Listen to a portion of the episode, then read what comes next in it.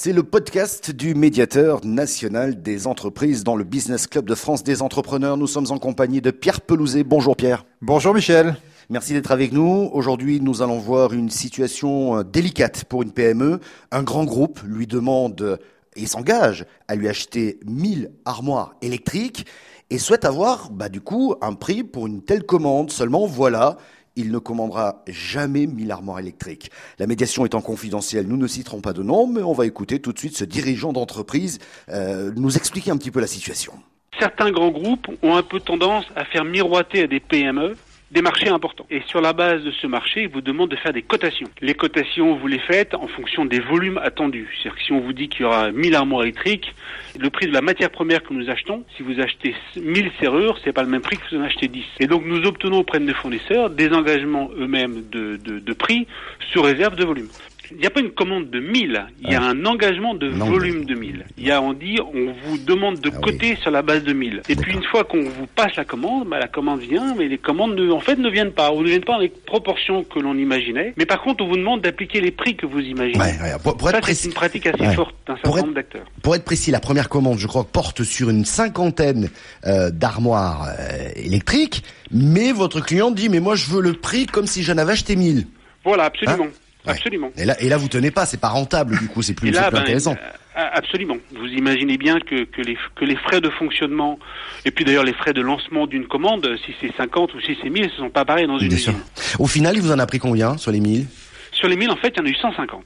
Au final, vous l'avez entendu, le grand groupe eh bien, lui a acheté réellement 150 armoires sur les 1000 initialement prévues. Pierre Pelouzet, est-ce qu'on peut parler ici, je ne sais pas, d'une rupture d'un contrat, d'un non-respect des conditions prévues ou d'une rupture d'un contrat commercial? Comment on peut qualifier ça? Alors, rupture d'un contrat, non, puisque le, contrat a été entamé, euh, mais non-respect des conditions commerciales, ça, tout à fait. Alors, je, vais être un tout petit peu juridique, hein, c'est l'article 1103 du Code civil. Les contrats légalement formés tiennent lieu de loi à ceux qui les ont faits, et le 1104 qui dit les contrats doivent être négociés, formés exécutés de bonne foi. Et là, on voit que s'il y a quelque chose qui manquait, c'était la bonne foi. Hein, c'est entre le, la commande de départ, la commande ouverte qui parlait de 1000 euh, unité et puis le, résultat final qui parle de 150, on voit qu'on manquait largement de bonne foi et donc oui, on peut relever du coup de la loi. D'autant que c'était compliqué pour cette PME qui a dû faire des efforts, que ce soit avec ses fournisseurs, etc., pour arriver à obtenir ce prix pour un volume de 1000 et finalement il n'y en a que 150 qui ont été écoulés. Alors notre dirigeant d'entreprise a saisi la médiation et on l'écoute. Lorsqu'une PME est confrontée à ce type de problématique, elle est souvent un peu perdue et ne sait pas comment s'y prendre. Or, l'État a mis en place euh, un outil, le médiateur, qui fait un travail absolument formidable. Et j'insiste sur ce point, qui ne laisse pas de séquelles dans les relations entre le fournisseur que nous sommes et le client, qui est ce grand groupe. Ça, c'est très important. Comment ça se passe? Lorsque vous avez une vraie difficulté, vous appelez, les gens viennent vous voir, vous leur expliquez la situation, vous leur expliquez le problème, et ces gens-là euh, comprennent très très vite parce qu'ils sont confrontés à ce type de problématique.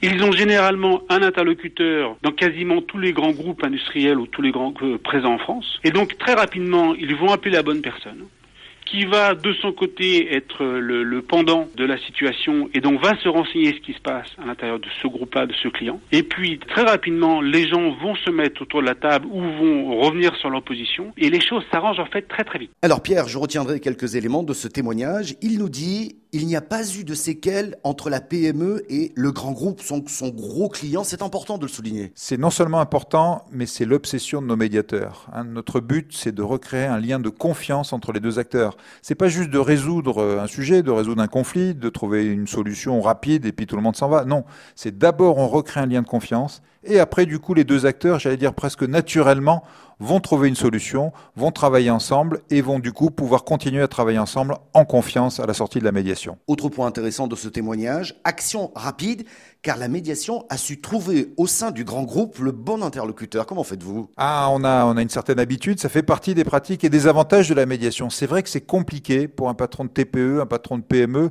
de trouver le bon interlocuteur, déjà de le trouver et ensuite de lui parler.